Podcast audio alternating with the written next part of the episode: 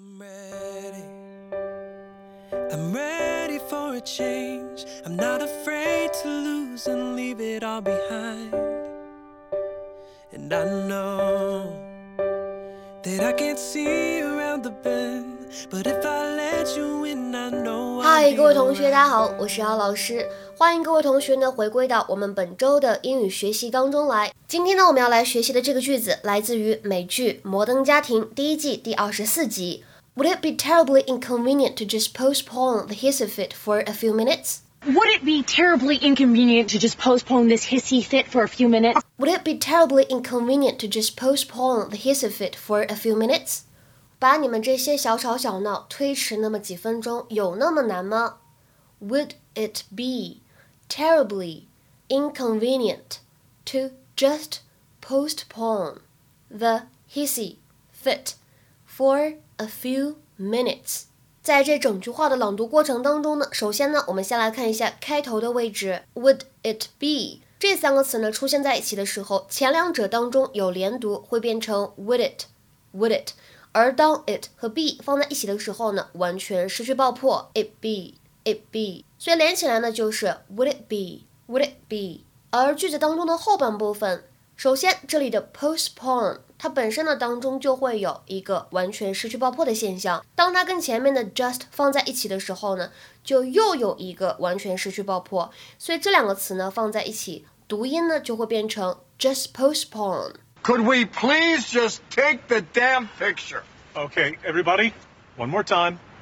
Just so you know, I am angry with you. I knew it. Oh, damn it. It was a big day for me, and he didn't want to go because he doesn't like small talk. Would it be terribly inconvenient to just postpone this hissy fit for a few minutes? Okay, you know what? Maybe some of us don't want to take a picture today. Thank you. Yeah, and 在今天节目当中呢，我们首先呢，先来说一下 postpone 这个单词，它呢用来表示推迟。我相信各位同学可能或多或少听说过这样一个短语，叫做 put off，put off， 对吧？那么这两个呢，实际上是同义词，都可以用来表示 to delay an event and plan or decide that it should happen at a later date or time。比如说，举一个例子，Women who put off having a baby often make the best mothers。那些晚育的妈妈，往往呢会成为最棒的母亲。Women who put off having a baby often make the best mothers. Okay, but I don't know why. 但是我也不知道这个例句的这个原因是什么啊？大家可以下去去查一下。那么再比如说，We've had to put off our wedding until September. We've had to put off our wedding until September. 我们不得不把婚礼推迟到了九月份。那么再比如说，We've had to postpone going to France because the children are ill. We've had to postpone going to France because the children are ill. 我们不得不推迟法国之行，因为孩子们呢生病了。 那除此以外呢，我们今天节目当中还会学习一个非常地道的表达，叫做 hissy fit。那么这样一个短语呢，通常来说在美国的南部会比较常见，其他地方呢用的相对来说比较少。它的意思呢，有点类似于我们之前呢在公众号当中学过的另外一个词，叫做 tantrum。tantrum 什么意思呢？A sudden period of uncontrolled and childish anger。啊，表示突然发脾气、任性的发火这个意思。那么这个 hissy fit 跟我们的这个 tantrum 一样，一般来说呢都用的是名词的词性。那么经常的搭配是 throw a hissy fit，或者呢直接说 throw a hissy 也是可以的。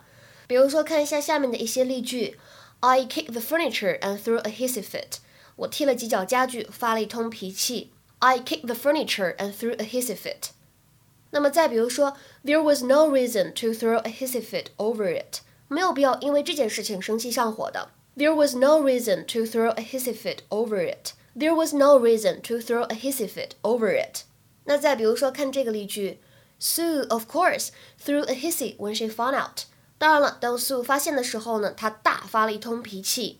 Sue of course threw a hissy when she found out。 那再比如说，我们来复习一下之前讲过的这个 tantrum，它怎么用呢？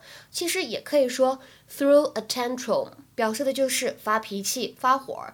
或者呢，我们把这个动词换成 have，一样的适用，have a tantrum。比如说，Johnny threw a tantrum in the shop because I wouldn't buy him any sweets。Johnny 在店里发火了，因为我不给他买糖吃。Johnny threw a tantrum in the shop because I wouldn't buy him any sweets。今天的话呢，请同学们来尝试翻译一下以下这个句子，并留言在文章的留言区。She threw a hissy fit when she found out the last pair of shoes had been sold. She threw a hissy fit when she found out the last pair of shoes had been sold. 这句话什么意思呢？欢迎各位同学的踊跃留言。我们今天的节目呢，就先讲到这里了，拜拜。I'm ready for a change. I'm not afraid to lose and leave it all behind. And I know that I can't see around the bend, but if I let you in, I know I'll be alright.